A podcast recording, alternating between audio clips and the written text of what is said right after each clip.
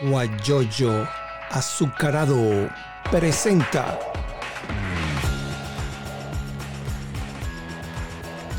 la noticia con Eleazar Benedetto.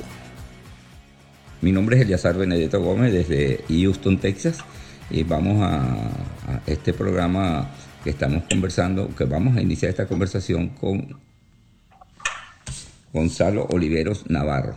Hoy Gonzalo Oliveros Navarro es abogado de profesión, ejerció como profesor universitario en la, allá en Anzuategui, en libre ejercicio también como, profesional del derecho y también eh, eh, eh, él es magistrado, magistrado que, que estaba, eh, ¿cómo te explico?, que, fue electo por la Asamblea Nacional, magistrado ante el, en, la, en la Tribunal Supremo de Justicia, en el exilio. Él está en este momento en Bogotá y vamos a conversar con él muchas cosas. Una de las cosas que, de las primeras que se me ocurre preguntarte, y así inicio este programa, como decía una amiga, que en boca cerrada no entra mosca, pero aquí está algo más bonito que lo, lo, tomé de, allí de, de Instagram, de, la, de una, una sobrina, de Carla. Dice, cada palabra tiene consecuencia, cada silencio también. ¿Qué te parece? Eso es correcto, presidente. En boca, en boca cerrada no entra mosca, ¿verdad? En boca cerrada no entra mosca y uno es esclavo de lo que dice. Por eso uno debe ser cuidadoso siempre con lo que dice. Bueno, a eso es que voy. La semana, la semana pasada, no ayer, amanecimos con un otro montaje que hace, pienso yo que es un montaje, ¿no? No sé, que vinieron unos eh, terroristas, según el gobierno, entre comillas, salieron desde Colombia, atravesaron todo el mar Caribe en un peñero con motor yo, yo no entiendo, ¿no? Entonces la gente por echar broma dicen, bueno, no, es que dejaron el barco de guerra en alta mar y se vinieron en, un peñerito. Yo, yo no sé quién se va a creer eso. ¿Cuál es tu opinión en torno a esa situación de, y, hubo ocho muertos, etcétera? No, yo sobre eh, actuaciones que realice el señor Maduro informaciones que dé el señor Maduro son muy cuidadosos en eso. Solamente pongo como tú el sentido común me imagino navegar desde Castillete, porque ellos sostienen que vienen desde Colombia, navegar desde Castillete hasta La Guaira en un peñero o en un, barquito miserable que era el que estaba allí. Pero no me, no me parece prudente emitir eh, opiniones sobre si es verdad o no. Eh, llegará el momento en que todos sabremos lo que realmente ocurrió y eh, con base a eso pues se adoptarán decisiones que sean conducentes excelente respuesta. Ahí no podemos decir nada. Mira, Javier José también se unió. Eh, Dani Oliveros 97, saludos de Anzuategui, profe. Dice allí. Ese bueno, gracias Dani. Eh, que te están escuchando en este momento y lamentablemente el, asunto este del, Instagram en algunas oportunidades no funciona. Entonces, tú estás en, en, en Bogotá, Colombia, y hay mucha situación, no, no en Colombia, sino en países cercanos a Colombia, como Perú y Ecuador, que hay como una xenofobia. Entonces, me gustaría saber tu opinión, tú eres abogado, eh, las cancillerías de esos países, el canciller nuestro, Julio Borges, el, el del gobierno legítimo o interino. ¿Cuál es tu opinión? ¿Qué se puede hacer allí? Mira, eh, lo primero es lo siguiente, la xenofobia en el fondo es una, reacción natural. ¿Por qué es una reacción natural? Porque eh, cuando una persona llega, y en el caso nuestro, por el caso de Colombia, estamos hablando de 1.800.000 venezolanos, que llegamos a un país que no está acostumbrado a recibir migrantes, un país donde la situación económica, el tema de empleo es un tema muy complicado, ¿de acuerdo? Entonces, resulta natural y uno lo debe entender la reacción poca, porque es la realidad, pero que hace ruido eh, de quienes tienen alguna suerte de temor. Lo cierto es que los venezolanos que aquí estamos en Colombia y los que por el mundo hemos salido como consecuencia de las políticas públicas desarrolladas en Caracas por el señor Maduro y desde el gobierno del presidente Chávez, los venezolanos que por el mundo estamos, repito, lo que salimos fue a trabajar Es la primera vez que un venezolano sale de su país en estas condiciones a trabajar en cantidades como ahora. Nosotros siempre salimos de poquito. Y decía el doctor Tejera París que éramos de los mejores turistas del mundo porque éramos los que más gastábamos. Lo cierto es que ahora estamos en la calle, fuera de nuestras fronteras, buscando trabajo. Y eso genera una presión. Una presión, insisto, producto del temor a verse desplazado en sitios donde el mercado de trabajo no es tan amplio como, en, como lo hemos vivido nosotros en nuestro país. De tal manera que eh, las, los representantes del de, eh, gobierno del presidente Guaidó en los distintos países donde están han tratado y tratan eh, ante las instancias a las cuales tienen acceso de minimizar el impacto y las organizaciones civiles que al respecto trabajan en los distintos países exactamente lo mismo. Pero repito, no es un problema que nos debe sorprender. Quizás nosotros hiciéramos memoria, también lo recordaríamos. Los que tenemos, como tú y yo, un poco más de 40 años y vivimos la situación de la migración colombiana en Venezuela, también podemos referir esa situación. De tal manera que no, yo no me preocupo eh, excesivamente sobre ese tema. De verdad que es interesante tu respuesta, muy importante, porque fíjate que cuántas personas, bueno, antes vamos a darle la bienvenida a Josefa Garroni, que se conectó a nuestra conversación. Bienvenida Josefa y muchos saludos. Saludos a Josefa, años que no la veo, una mujer encantadora, inteligente, preparada. Te está escuchando. Josefa, no, no, no pudo salir eh, eh, Gonzalo a la, eh, con, aquí con la pantalla partida por problemas con Instagram, el de él o el mío, no sé, pero no, no podía pasar por, por debajo de la mesa esta entrevista y la estamos haciendo vía telefónica. Yo lo llamé y sale la voz de él por Instagram y Josefa dice saludos y gracias y se lo retornamos. Bueno, esta, esta situación de, de la migración no es que yo tenga un poquito más años que tú, pero por ejemplo, ¿cuántos españoles no vinieron aquí a, que vinieron a, Venezuela? ¿Cuántos italianos no vinieron a Venezuela cuando la guerra civil? Inclusive profesionales, españoles profesionales que fueron profesores en la Universidad Central de Venezuela y en otras universidades.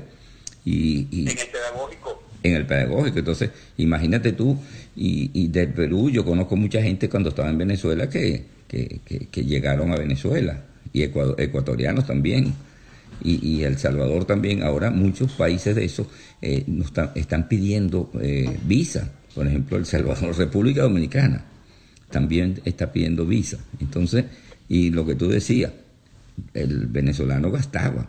Yo recuerdo que nosotros, yo salía de viaje y, decía ese mensaje, dice, dame dos. ¿Te recuerdas cuando venían a Miami?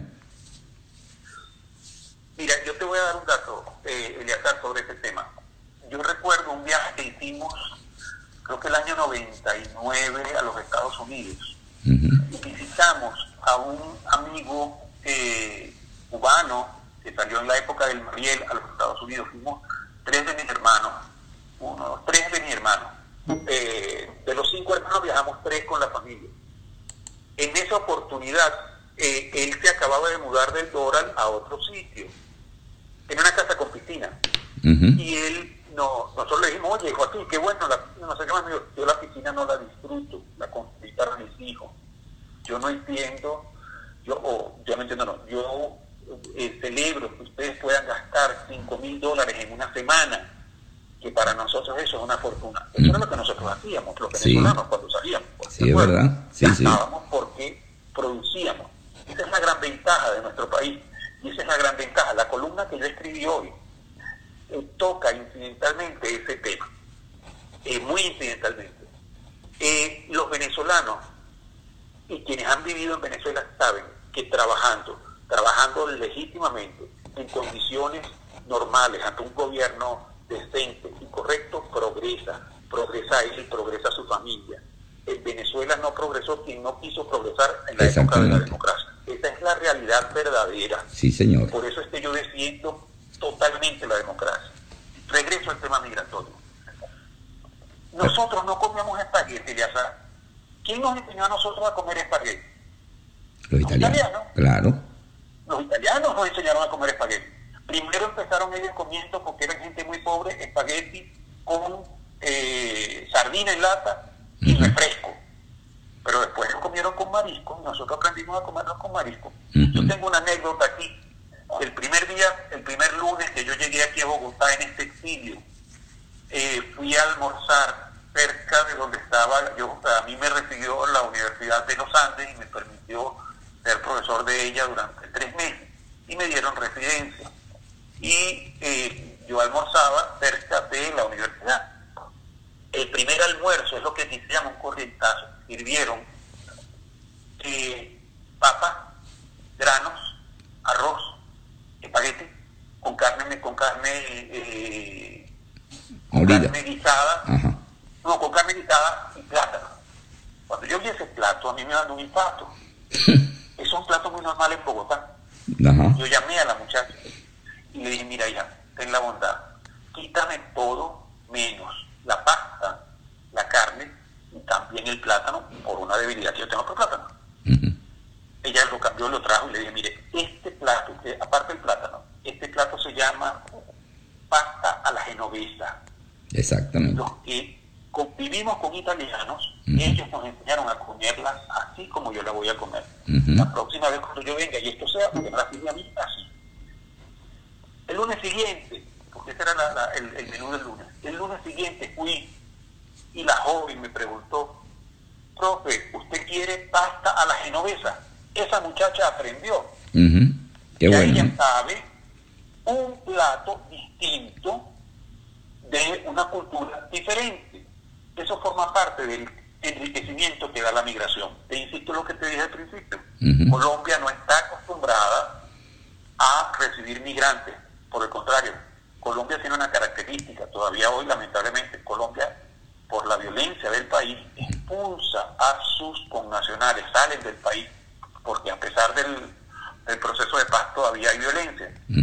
Entonces, recibir a personas que a pesar de la violencia que no va dirigida contra ellos, por cierto, pero a pesar de la violencia, vienen aquí a hacer todos los sacrificios para ayudar a su familia, bueno, es un impacto. La migración hay que verla, y así se lo hemos dicho a Colombia desde hace más de dos años y medio, la migración no es un problema, es una oportunidad a que el país crezca, tal como creció Venezuela como ocasión a No, y la cantidad de, de, migrantes venezolanos que salen, somos profesionales. Tú eres profesional, yo soy profesional. ¿Y cuántas personas nos salen o salimos que somos profesionales? Deberían esos países, los latinoamericanos, de utilizar esa mano de obra profesional importantísima para el desarrollo de lo que tú planteas. Hay acuerdos, hay acuerdos latinoamericanos eh, suscritos y, y, aprobados por los congresos y por los parlamentos en relación con este sentido, pero lamentablemente no se están ejecutando. Nosotros aquí lo hemos solicitado, inclusive por escrito, que se haga buena la letra de los acuerdos firmados. Sin embargo, el tema de la competencia, el tema de los grupos de presión que son muy importantes, en el caso de Colombia lo son, los médicos, por ejemplo, bueno, dificultan la situación, pero son barreras que le corresponde a uno como migrante, como refugiado, tratar de romper y uno hace como la tortura china, pues los chinos una, lo romperán, en algún momento la romperán. Está bien. Continuamos. O sea, ¿me estás escuchando? Perfectamente. Ok, no es que se te fue la voz. en, en, en Porteña 640. Sí, señor. Eso era muy viejo.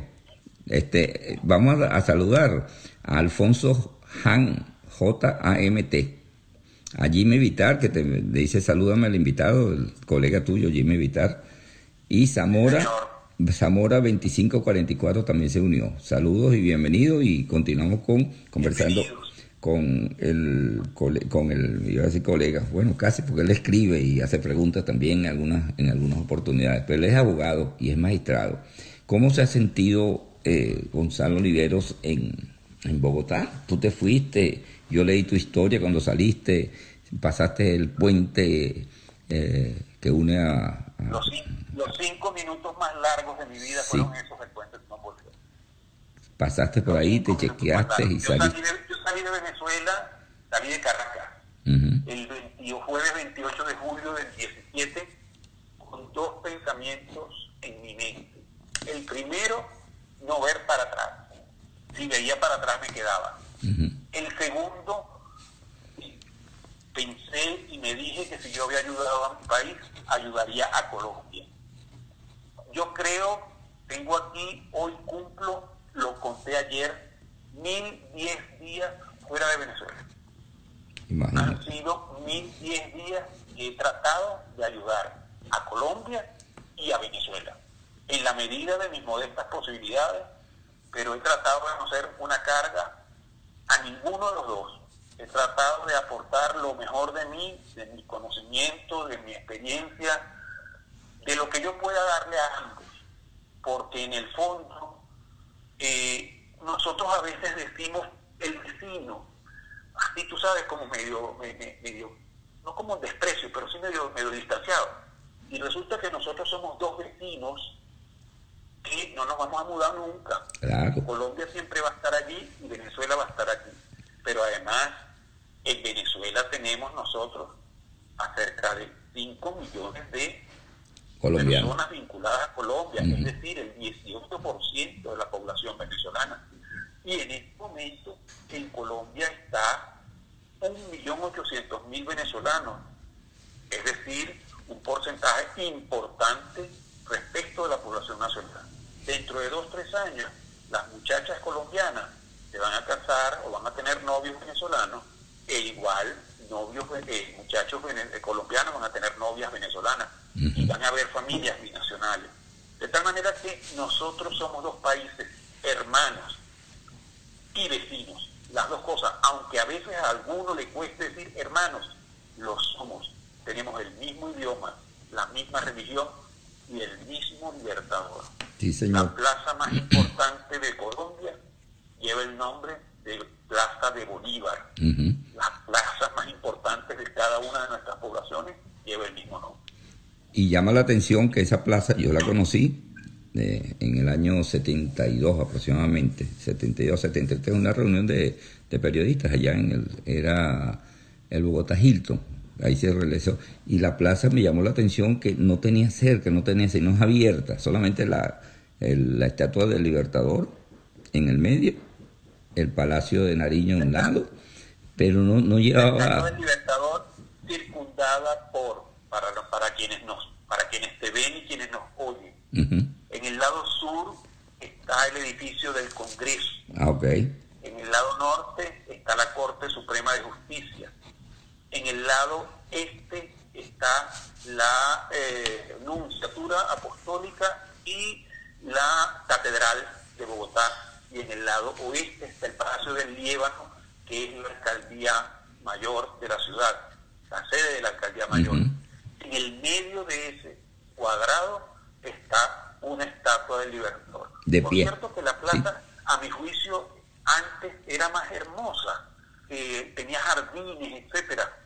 Entiendo que se produjo una refacción después de los sucesos del Bogotazo del año 48, pero en todo caso, el Libertador es el Libertador. Y es tan importante la historia de eh, la presencia venezolana en Colombia que con ocasión del discurso de toma de posesión del presidente Duque, él mencionó a cuatro héroes de la independencia colombiana. De los cuatro, tres fueron venezolanos. Muy importante. O sea, allí tienen, allí tienen la importancia que para nosotros, los venezolanos, refiere eso. Y que para los colombianos también, sin ninguna duda. Eh, claro, eh, uno siempre piensa en función de donde yo nací, donde yo nací, donde yo nací. Cuando uno migra eh, ya uno se, se, torna más universal. Así. Creo que los venezolanos todos en este momento somos más universales, porque toda o buena parte del país tiene a alguien fuera de la frontera. Así se comunica como tú y yo por Facebook, por Instagram, por Zoom, por WhatsApp. ¿De acuerdo? Los afectos ahora son más visuales que presenciales gracias a la revolución bonita de estos últimos 20 años. Sí. Aquí tenemos, yo, hay un, hay un refrán muy, muy sabio que, que dice, hablando de los vecinos, dice, mi vecino es mi hermano. Y eso es verdad, porque si tú, vives, si, tú, si tú vives en un apartamento y resulta pues en un edificio y, y resulta que te sucede algo, ¿a quién vas a llamar? A tu vecino al lado, inmediatamente, mira, tengo esto, me pasó esto, ¿y quién te ayuda? Tu vecino.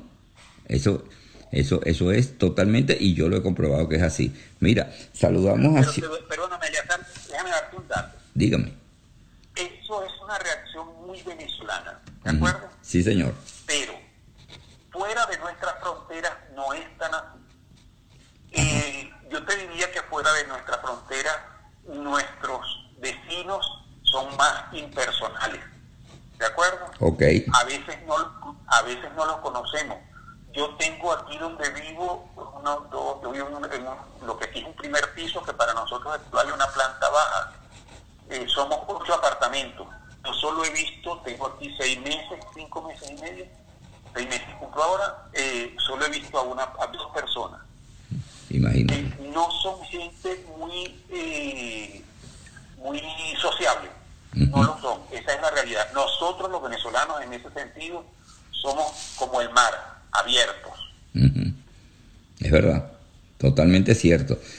Voy a aprovechar para saludar a un dirigente universitario de la UPEL, Xiomar Artiaga. Nosotros lo entrevistamos la semana pasada, donde los universitarios jubilados y activos de Venezuela estamos pidiendo que se reconozcan otros eh, emolumentos de sueldo, de salario, porque de verdad que esos salarios que recibimos nosotros en la, en la Universidad Venezolana no alcanzan para nada, como en todo.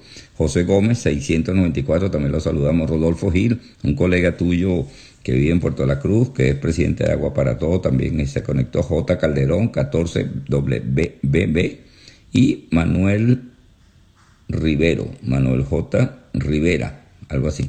Bueno, nosotros continuamos. Bienvenidos todos, gracias. Sí, eh, están pendientes de tu conversación porque nosotros colocamos eh, la invitación para que participara en este programa. Estamos conversando con el amigo Gonzalo Oliveros Navarro. Hay una, hay una pregunta muy interesante. Aquí se ha nombrado, a ti te nombraron en la Asamblea como magistrado del Tribunal Supremo de Justicia. Tuviste que irte, como tú, con mucha gente que se tuvieron que ir ahí al Tribunal Supremo de Justicia en el exilio. Eh, ahí el amigo Rachadel, creo que se llama, el apellido, lo nombraron representante de la Asamblea Nacional ante el Consejo Nacional de Universidades y el señor se tuvo que ir. Y la gente está pidiendo, bueno, ¿y por qué no nombran un ministro de la Defensa? Porque no nombran a, un ministro de no sé qué cosa. Entonces, todos los que nombran se van. ¿Cuál es tu opinión? Mira, yo sobre eso soy muy franco. Eh, yo creo que es un error exigirle al gobierno de, y a la Asamblea Nacional, que es quien hace las asignaciones o las aprueba, exigirle que designen venezolanos que se encuentren en Venezuela, dentro del país, para que cumplan funciones públicas se exige la designación de un ministro de la Defensa. Imagínate. Voy a utilizar la expresión que tú, señalaste. ¿A cuál fuerza va a dirigir? Explíquenme cuál fuerza va a dirigir. Lo que sí va a ocurrir, como ocurrió con el doctor Rachabel, que fue la última designación que hizo la Asamblea Nacional, es que inmediatamente que lo designan y aplican el kit revolucionario. ¿Cuál es el kit revolucionario? Lo llevan al Tribunal Supremo del Tribunal Supremo, el Tribunal Supremo decreta la eh, nulidad de la designación, le abren un juicio militar, le eh, e inmueble. En ese juicio militar, adicionalmente, el delito que se le imputa es traición a la patria, que tiene 30 años de presidio. Pregunto, ¿qué sentido tiene eso? ¿Qué se gana con exigirle a la Asamblea Nacional que haga esas designaciones de personas dentro del territorio nacional para que tengan que salir corriendo de su país a solicitar refugio afuera. Y una cosa importante que la gente debe saber, Eliazar, porque la gente puede pensar, no, tú solicitas refugio y te, te asignan inmediatamente una remuneración, etc. Yo no sé en qué parte del mundo eso es así. Yo sé que en el caso de Colombia, usted pide refugio, hace la solicitud de refugio, le dan un salvoconducto temporal, mientras la solicitud se analiza son dos años promedio. El salvoconducto no da derecho a trabajar. Repito para que me oigan, no da derecho a trabajar.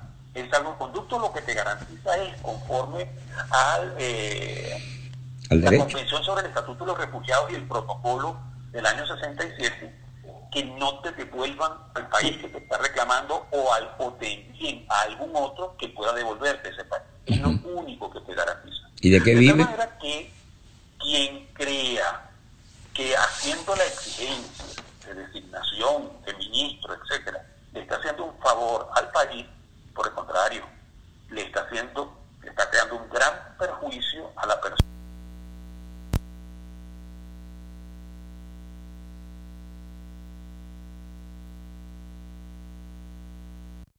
Como yo, en mi caso particular, sabía que una situación como esta iba a ocurrir, porque eso tiene una explicación, ya sabes. Estás enfrentando al poder y cuando uno enfrenta al poder, a quien tiene efectivamente el poder y no está en un régimen democrático, sabes que va a haber reacciones contra eso.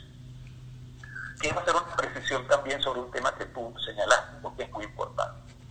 Utilizaste la expresión Tribunal Supremo eh, en el exilio.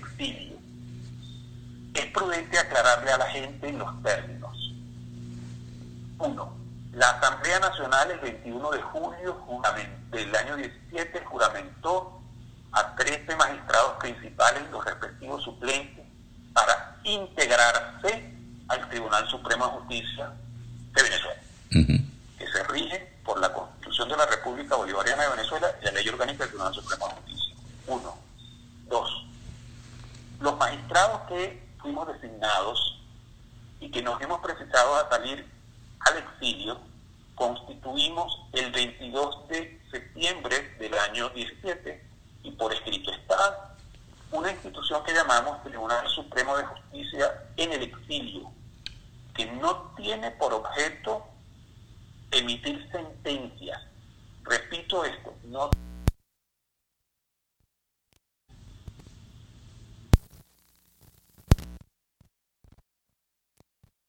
y el 13 de octubre del 17, es decir, menos de un mes, algo cambió allí y surgió la figura del Tribunal Supremo de Justicia legítimo para dictar sentencias. Un grupo importante de magistrados entendieron que ese era el mecanismo en el que se debía participar. Otro grupo de magistrados no compartimos esa posición porque sosteníamos que eh, nuestra actuación debía regirse por la, nuestra actuación como magistrados debía regirse por la Constitución de la República de la Bolivariana de Venezuela y por la ley. Yo mismo escribí que la ley no puede tomarse por pedacitos, ¿de acuerdo? Claro. ¿Qué significa eso? Bueno, en este momento yo vengo sosteniendo desde el primer momento, no hay posibilidad de, esa es una opinión jurídica, como cualquiera otra en contrario, ¿de acuerdo? Eh, no es posible emitir sentencias porque para que las sentencias tengan eficacia deben ser ejecutadas o ejecutables. Y si tú no la puedes ejecutar ni hacer ejecutar, ¿de qué, vas, de qué la vas a emitir? ¿Para qué la vas a hacer? Pero además, la ley es muy clara. El Poder Judicial, el Tribunal Supremo de Venezuela tiene sus sedes en Caracas. El artículo 6 de la, de la ley. Entonces, si nosotros somos magistrados, nos corresponde ajustarnos a la ley. Si nos ajustamos a la ley, vamos bien. Si no, entramos en el tema de la ley de la selva. Te insisto, eh, una mayoría tomó una posición respetable, otros decidimos que no era la correcta y nos abstuvimos. En el fondo, yo entiendo que todos tenemos el mismo objetivo, y ese objetivo lo hicimos, lo dejamos por escrito y poca gente lo sabe. Lo dejamos por escrito el sábado 22 de julio, cuando suscribimos un documento en el cual sosteníamos que íbamos a construir la República de la Justicia. Esa es la que nosotros, todavía hoy, independientemente de la posición que respecto de eh, la posibilidad de dictar sentencias o no se tenga, esa es la misma posición que hoy mantenemos. Debemos construir la República de la Justicia. Esa es nuestra obligación. Nosotros debemos hacer una cosa distinta a lo que hemos visto estos 20 años. Nosotros debemos profesionalizar la justicia. El país requiere de que se no que se imparta justicia conforme a la posición política de quien está en Miraflores o sigue sus líneas en la esquina de los Pintas. De acuerdo, porque yo siempre he dicho, un tribunal de Suprema Justicia en el exilio emite una decisión. ¿Quién, ¿Quién le hace caso en Venezuela? Nadie. Yo pienso que nadie, porque designa, mire que esto es ilegal. Bueno, es ilegal. Y, y en cambio, el Tribunal Supremo, que el, el ilegítimo, que está en Venezuela, entonces emite algo, un decreto, eh, eh, es ilegal la designación, inmediatamente se le abre un juicio, como tú lo acabas de decir, le allanan la casa, va preso todo el mundo, y de ahí entonces empiezan, tú sabes, los papelitos. Eh, libertad para fulano, libertad para fulano. Detuvieron al, al, a uno de los asesores de Guaidó, no recuerdo en este momento el nombre, lo fueron a su casa, lo allanaron y se lo llevaron. No se sabe, bueno, está, está preso en el DGCIN, en, el, en algún sitio. Eh, Juan Carlos Requesén habló en, en, la Asamblea Nacional, dio su discurso un día, no recuerdo qué día fue, y en la tardecita de la noche fue una comisión y se lo dieron preso. Y todavía está preso. Antonio Ledesma, lo mismo. Y así sucesivamente. Entonces, las cabezas visibles que designan, todos van presos. Entonces, ¿qué, ¿qué, podemos hacer? ¿Qué se puede hacer? ¿Qué hay, puede? hay, que ser, hay que ser cuidadosos con las exigencias que se hacen. Eh, uno hace exigencias como si estuviésemos en una democracia casi que, casi que ateniense. Y resulta que lo que pasa en Venezuela no es una cosa ateniense, es una cosa muy distinta. Totalmente. Que obliga a todos, a la dirigencia por una parte, pero sobre todo a los ciudadanos a ser cuidadosos con lo que exigen, porque es muy fácil exigir a otros que hagan tal cosa, pero teniendo la oportunidad de dar el paso al frente, nos quedamos en la casa. No lo hacen. Mucha gente se pregunta, estamos conversando con Gonzalo Oliveros Navarro, abogado de profesión, profesor universitario y también fue designado magistrado del Tribunal Supremo de Justicia, el que está afuera. Mucha gente se pregunta, Gonzalo, eh, el, el presidente interino habla y corre para acá y llega para allá, eh, le ofreció 100 dólares a los profesionales de la medicina, enfermeras, camilleros, y, entonces resulta que le hackearon la cuenta, no la cuenta del, dinero, sino la cuenta de que donde se podía la persona anotar. Entonces, todo se lo hacen para parar lo que él está haciendo, pero nadie se mete con él. Anoche estaba viendo por Instagram o por, por WhatsApp por Twitter que había una cantidad de colectivos, eh, pero bastante. En la foto yo vi una cantidad enorme frente a la residencia de, de Guaidó. No sé qué pasó, pero dicen que, que en cualquier momento lo, lo, van a detener, que en cualquier momento, y no le hacen sino a todos los que lo rodean, es que lo detienen. Entonces, con él no se meten. ¿Qué lectura tú le das a esa situación? Eh, yo admiro la actitud de toda la dirigencia política que enfrenta de alguna manera al gobierno, que, a la gestión que realiza desde Miraflores el señor Maduro. Uh -huh.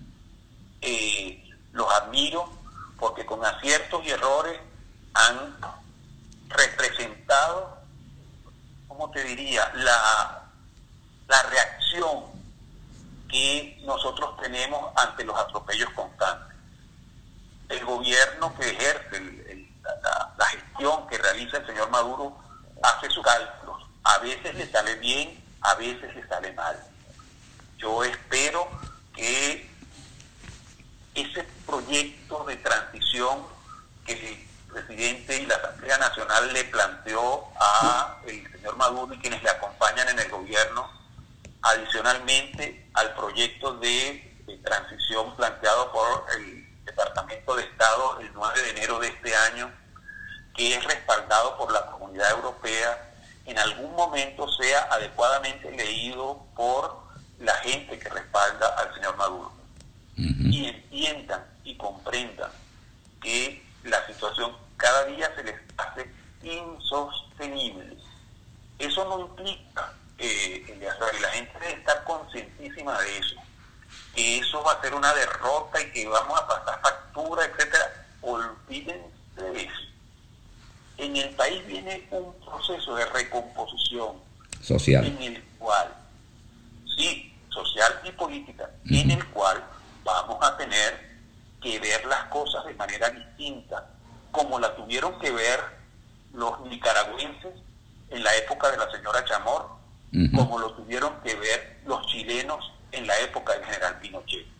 Nosotros vamos hacia allá y pensar que nosotros al día siguiente, que el señor Maduro eh, diga, mire, hasta aquí llegué yo, nosotros vamos a ir a la Carlota a, rodearla para impedir que salgan los aviones, olvídense, eso no existe, eso es una falacia. Claro. ¿De acuerdo? Claro. Nos guste o no nos guste.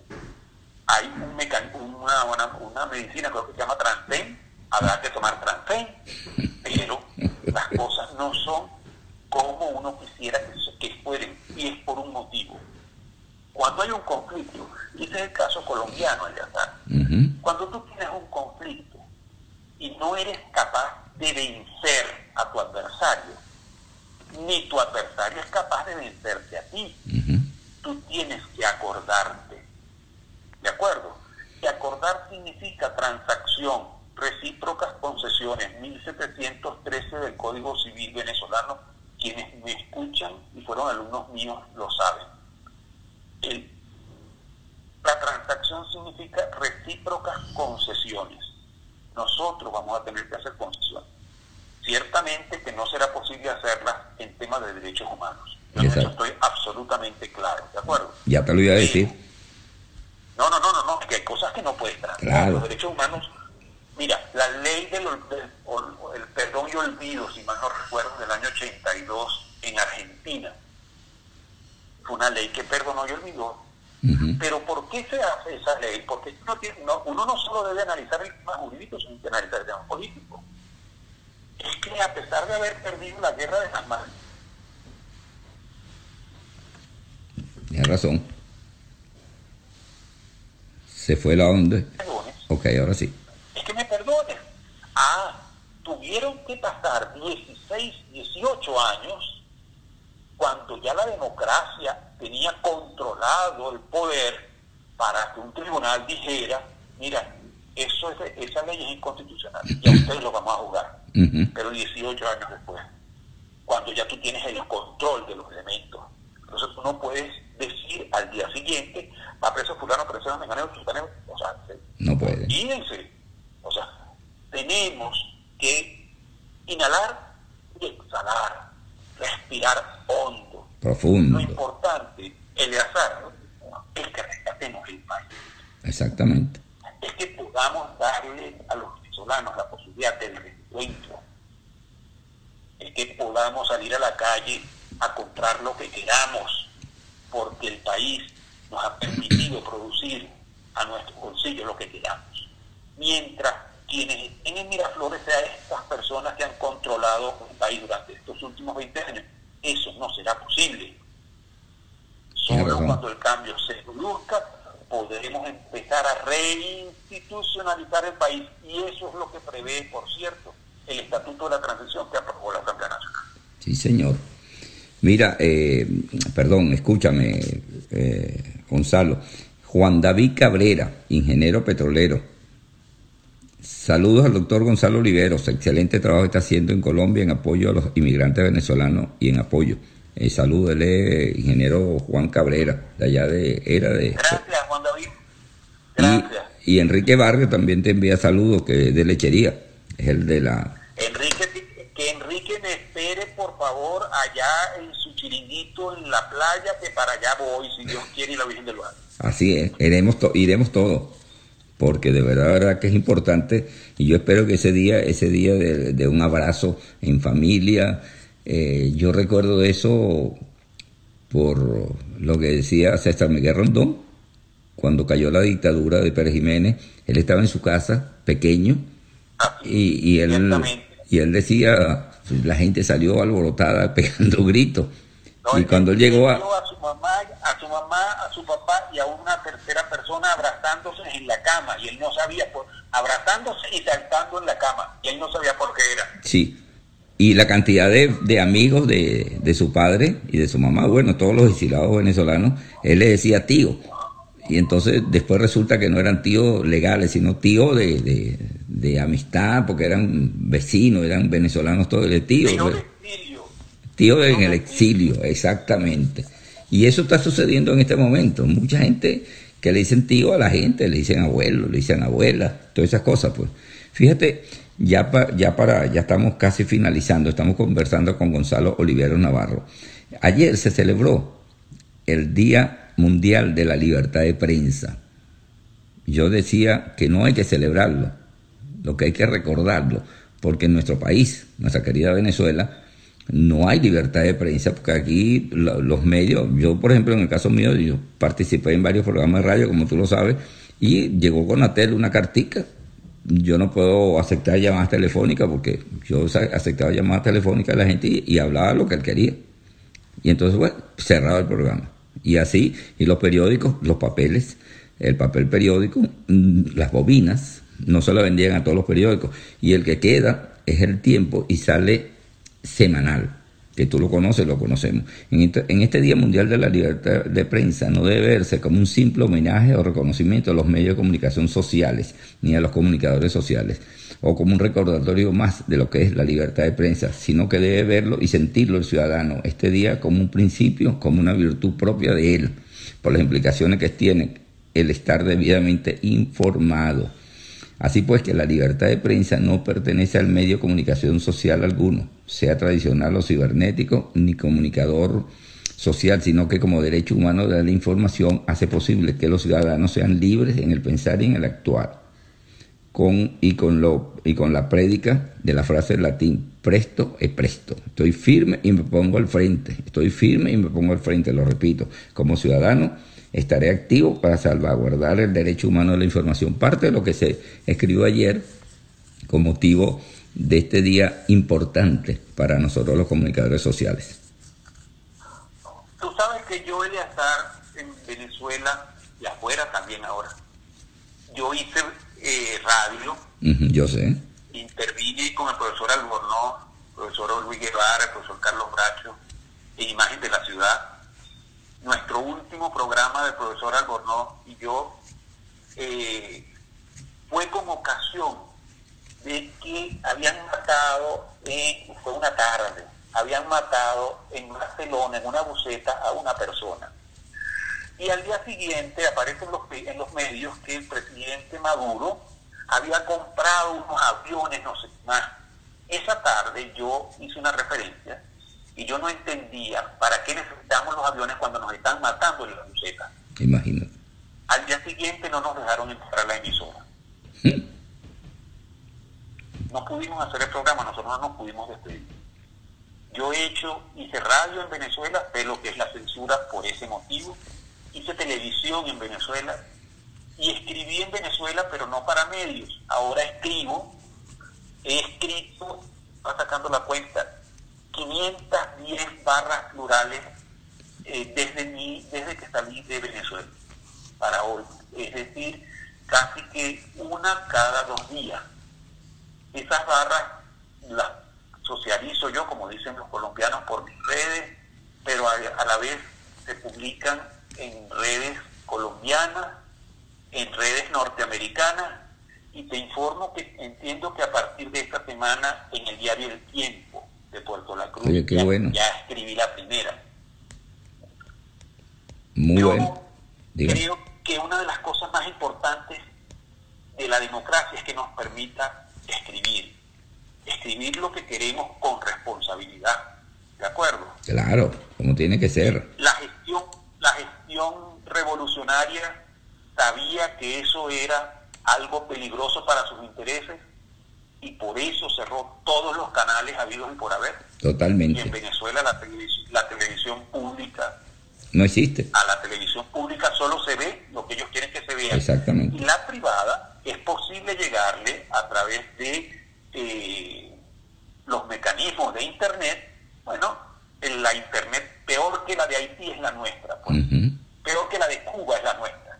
¿De acuerdo? Entonces, esas son cosas que nosotros cuando la democracia retorne, cuando el escrutinio a quienes actuaron y a quienes actuarán o actuaremos deba hacerse, lo debemos hacer en libertad, en plena, total y absoluta libertad. Tienes razón, yo me quedo así solamente escuchándote y que tus palabras siempre son medidas con esa barra plural que tú haces, yo la recibo todos los días, muy interesante, las leo, las comento, las comparto sin tu autorización, pues yo las comparto, pues yo digo, eso es público, yo puedo hacerlo. Qué, bueno, qué bueno que lo dices, es que las barras que publico es para que se compartan, no es para que la lean los amigos. Y para tenerla así, sino compartirla siempre. ¿Cuál es, la ¿Cuál es la función de quien está en el exilio? De quien como yo, por alguna circunstancia de la vida, eh, representa en este momento alguna institución del país por formar parte de ella. Nosotros tenemos que decir al mundo por qué estamos nosotros como estamos. Exactamente. ¿Qué fue lo que hicimos para que Venezuela esté en la actual situación? Y eso con un objetivo, que el mundo no repita los errores nuestros. Entonces, la obligación de todo venezolano que fuera del país está es esa, informar, decirle, no decirle de manera sesgada a la persona, no transmitir información sesgada. Yo puedo reconocer cosas positivas de la gestión de la Revolución Bonita. No tengo ningún problema en hacerlo. Pero también no tengo ningún inconveniente en decir los errores y las falencias que realizaron y que nos han conducido al estado de postración económica, política y espiritual en que tienen al país yo, yo me hago esa pregunta que tú te hiciste en este momento y, yo no tenía una respuesta, porque yo me pregunto y se lo pregunto a, todas las personas con quien yo comparto, ¿qué hicimos los venezolanos para merecernos esto? ¿Qué le hicimos nosotros a este señor que se murió, el innombrable, el Chávez, o, qué le hicimos a, a Maduro para que nos trate a los venezolanos y que destruya el país? Entonces, algunas personas me dicen, lo que sucede, y, se fue para el año 60, lo que sucedió fue que Rómulo Betancourt no aceptó que vinieran los cubanos, y él la tenía medida contra los venezolanos por, por la posición de Rómulo Betancourt. Pero Rómulo Betancourt estaba eh, salvando al país, ¿cómo iban a venir estos señores para acá? Y entonces, bueno, eh, eh, tú vas a Venezuela, en la avenida 5 de Julio, donde está Unión Radio, y la cantidad de edificios abandonados y casas abandonadas allí. Eh, yo pasé por allí eh, antes de venirme para acá en el año 18, 17, 18. Bueno, y, me dio, yo veía eso, como yo no conozco Cuba sino por foto, pero yo veía eso yo, Dios mío, pero esto es como Cuba. La cantidad de edificios abandonados, inclusive en Caracas me dicen que el edificio del Banco Central tú lo ves horrible. Entonces, ¿qué hemos hecho ya para finalizar? Déjame darte, déjame darte un dato.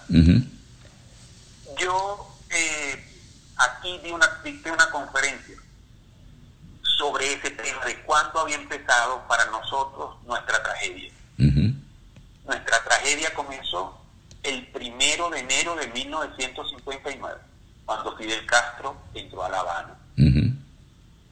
Y a partir de ese momento desarrollé la conferencia la visita de Castro a Caracas para el 23 de enero, su reunión con Betancourt, cuando Betancourt le niega el petróleo, pero la gente no se acuerda de eso y hay que recordárselo, le dice, yo no te doy petróleo, pero te ofrezco médicos y educadores.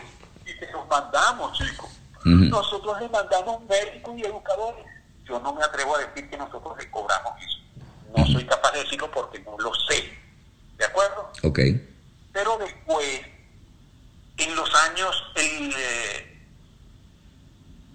en los años 90, cuando el presidente Pérez produce el gran viraje, la reacción de la dirigencia, ah, perdóname, hay que mencionarlo porque la gente no se acuerda de eso, la decisión fundamental del presidente Pérez de destituir a Ramón Escobar Talón lamentablemente en unas circunstancias nunca aclaradas, cuando él se enteró en Polonia de que lo habían destituido, y su posterior designación como fiscal general de la nación en contraposición a personas que advirtieron en la reunión del CEN en la casona al presidente Pérez que era un error. el doctor Morales Bello lo hizo. El doctor Otto Marín Gómez se lo dijo al presidente Pérez, usted comete un gran error y lo van a juzgar por eso. ¿De acuerdo? En la circunstancia de que por una el golpe fallido de Chávez se hubiese tenido que cambiar la Corte Suprema de Justicia y la Corte Suprema que fue designada eh, por motivaciones políticas, y no lo digo yo, a posteriori, en el año 18, uno de esos magistrados escribió un tweet que inmediatamente borró, pero que yo tuve la suerte de leer, si me jura, un 10 de abril, donde señaló que en ocasiones hay que tomar, los organismos judiciales tienen que tomar decisiones políticas. Eso a mí, nadie tiene la idea de cómo me irritó haberle leído eso a un magistrado que juzgó al presidente Pérez por una política pública venezolana porque la gente dice, no, lo jugaron por corrupción. No fue por corrupción. Al presidente Pérez se le juzga porque se destina dinero de la partida secreta a cuidar a una persona, a un dirigente político, a un presidente de la República en Nicaragua. Violeta. Una política pública venezolana que desarrolló el presidente Pérez en su primer gobierno, el presidente Luis Herrera, el presidente Lucinchi, y que después también desarrolló el presidente Caldera. Y por eso se le juzga. La dirigencia empresarial del país que no entendió los cambios, los medios, Radio Caracas Televisión y por estas calles. Aquí en Colombia está Ibsen Martínez. Ibsen está aquí e Ibsen cuenta la historia de cómo él le decía al doctor Granier que ya había que acabar con por estas calles. Y Granier no, adelante con estas calles, que acaba, digo yo. Hay que seguir con estas, con estas calles. ¿Qué me van a decir los que tienen la edad tuya y los que tienen la edad mía? Que el gobierno del presidente Pérez no ha quedado reivindicado 25 años después. Nadie se acuerda de quienes salvaron el voto. Lo que recordamos es quienes lo firmaron y quienes nos condenaron porque lo hicieron a esta tragedia que estamos viviendo. Así es. Para después venir a posteriori, porque esto hay que decirlo, Eleazar, la constitución de 1961 no permitía eh, una asamblea constituyente. Y resulta que unos magistrados decidieron que no solo la permitía, sino que además era supraconstitucional. Y ahí la tenemos. Por una decisión de unas personas que decidieron políticamente, bueno, y por decisiones políticas, aquí estamos, 5 millones de venezolanos fuera de la frontera. Uno, eh, el 64% de las familias venezolanas tienen a alguien afuera. Yo acabo de presenciar hace dos días un cumpleaños de una familia, de unos jóvenes venezolanos, unos en México, unos en eh, Puerto La Cruz, la otra parte en Bogotá y la otra parte en Argentina celebrando el cumpleaños. No hay derecho, chicos. No puede ser. No hay derecho a eso. No hay derecho. Pero alguien tiene que responsabilizarse de eso. Claro. Y si no se responsabiliza, hay que recordárselo. Ustedes son los responsables de eso. Porque el país que no tiene memoria está condenado a repetir los errores. Yo recuerdo que era una presidenta del, del Tribunal de la Corte Suprema, no digo el nombre, no, digamos los nombres, y, ella, y ella, ella, ella aceptó eh, la supraconstitucionalidad del sufragio, del, de lo que tú acabas de decir. Entonces, ahora andan, como tú dices, rajándose las vestiduras, porque defendemos. Y, y el que, Granier, que tú acabas de mencionar, eh, por ahí anda rodando todavía una entrevista que le hizo a Carlos Andrés sobre qué, qué opinaba. Y yo decía, pero bueno, este primero le decía y ahora le dice quién es el culpable. Esto, yo no entiendo, ¿no? Sinceramente, toda esta situación. No, mira, la, democracia, la, la, revolución bonita, si algo ha hecho es reivindicar a la democracia. Que algunos exaltados todavía no la quieran ver y que solo potencien sus defectos. mira, yo ayer, en yo estoy cursando una maestría en ciencia política aquí en aquí en Colombia. Yo, no, permíteme que lo diga, no he perdido el tiempo en ningún claro, sentido. Me imagino. Yo eh, estudié la convalidación en Colombia, hice una especialización en Derecho Constitucional y Administrativo. Eh, la nota fue 9.3 sobre 10, es decir, magna cum laude. Y estoy cursando ya el segundo semestre de una eh, maestría en ciencia política. La nota es 9.8 sobre 10, es decir, son laude. Bueno, y hasta aquí llegamos.